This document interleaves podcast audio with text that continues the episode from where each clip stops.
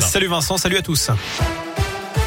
Et à la une de l'actu, cet échange entre Emmanuel Macron et Vladimir Poutine. Ce lundi, un appel d'une heure et demie durant lequel le président français a demandé à son homologue russe l'arrêt des frappes contre les civils ukrainiens, mais aussi la sécurisation des axes routiers en Ukraine. Des points sur lesquels Vladimir Poutine a confirmé sa volonté de s'engager, selon l'Elysée. Des combats et des bombardements qui se poursuivent sur le terrain. Au moins 11 civils ont été tués dans des bombardements à Kharkiv, deuxième ville d'Ukraine.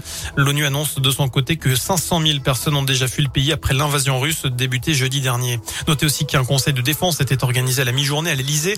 Selon le ministre des Affaires étrangères, il existe, je cite, une opportunité de quitter Kiev pour les Français encore sur place. Jean-Yves Le Drian précise que la France ne pourra pas leur apporter d'assistance sur la route ni garantir la totale sécurité sur le trajet. Et puis on vient de l'apprendre en foot, la FIFA et l'UEFA suspendent la sélection nationale russe des prochaines compétitions internationales dont le mondial. Les Russes devaient disputer un match de barrage le 24 mars contre la Pologne.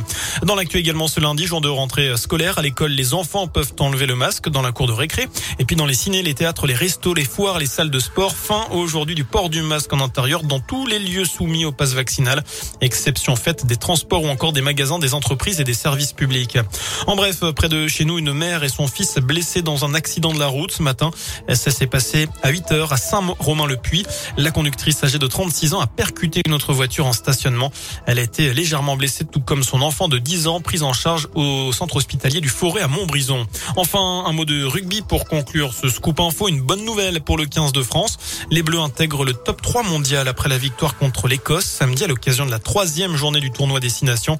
Ils doublent l'Angleterre et sont désormais derrière la Nouvelle-Zélande deuxième, mais aussi les champions du monde sud-africains qui dominent le classement. Voilà pour l'essentiel de l'actu sur Radio Scoop. L'info de retour, bien entendu, dans une demi-heure. D'ici là, je vous laisse en compagnie de Vincent et de Nico.